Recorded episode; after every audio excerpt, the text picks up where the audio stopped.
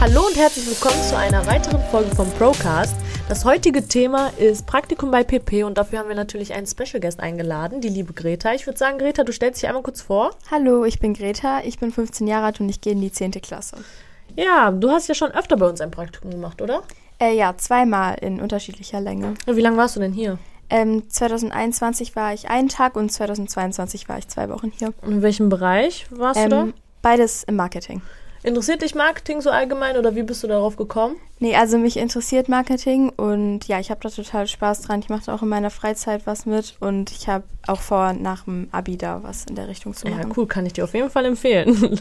ähm, wie wurdest du denn bei uns empfangen? Wie bist du angekommen? Wie war dein erster Eindruck? Möchtest du uns ein bisschen davon erzählen? Ja, also mein erster Eindruck war auf jeden Fall gut. Ähm, mir wurden am Anfang erstmal alle vorgestellt und mir wurden die ganzen Räumlichkeiten gezeigt.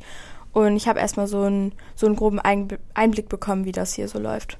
Und was waren deine Erfahrungen? Ist dir irgendwas so im Kopf geblieben, wo du dir denkst, boah, das war richtig cool, die coolste Aufgabe, das Ja. coolste Erlebnis? Also ist mir auf jeden Fall ganz viel im Kopf geblieben. Also ähm, ich habe beim eintägigen Praktikum erstmal so einen ähm, Einblick bekommen, wie ich eben schon gesagt habe, ähm, wie man so, äh, was man so macht im Marketing. Und äh, beim ähm, zweiwöchigen wurde das dann alles nochmal vertieft. Da durfte ich zum Beispiel so Sticker erstellen und Newsletter habe ich auch geschrieben, Werbeprodukte designen und für TikTok und Instagram Posts ähm, erstellen. Und da ist mir auf jeden Fall auch ähm, auf jeden Fall eine gute Erinnerung geblieben, dass ich da dann ähm, auch in unterschiedliche Niederlassungen fahren durfte, nach Lippstadt, Bielefeld und so. Ja, das war richtig cool. Und von den Mhm. Messevorbereitungen, ja genau, es hat mir auch sehr viel Spaß gemacht und bei der Messe war ich dann ja auch dabei. Das war auch sehr cool.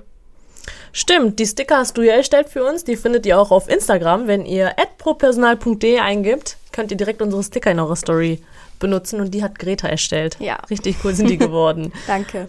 Du hast also auch uns schon unsere Standorte kennengelernt. Ja, genau. Ich war, glaube ich, bei fast, fast allen Mhm. bin ich hingefahren, um da TikToks zu drehen.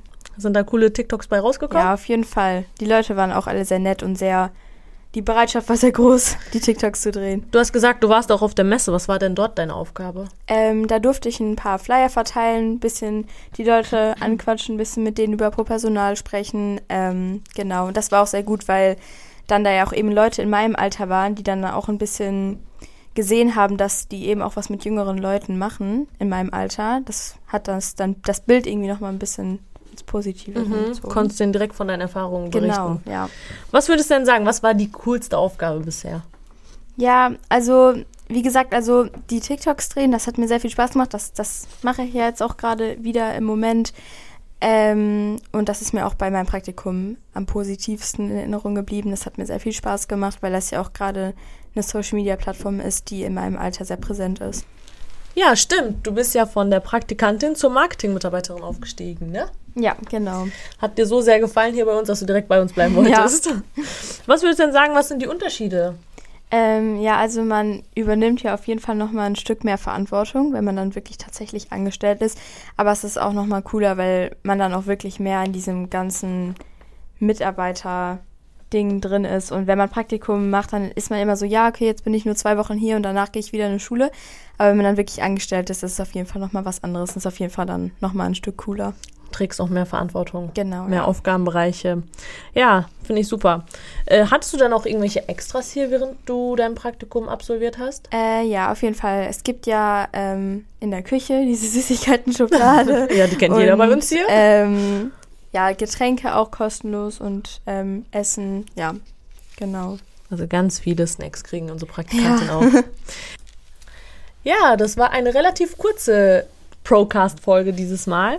Ich freue mich trotzdem und bedanke mich dafür, dass du deine Erfahrungen mit uns geteilt hast und würde mich echt freuen, wenn du noch öfter an einem Podcast von uns teilnimmst. Ja, gerne. Danke, dass ich hier sein durfte. Ciao, bis zum nächsten Mal. Tschüss.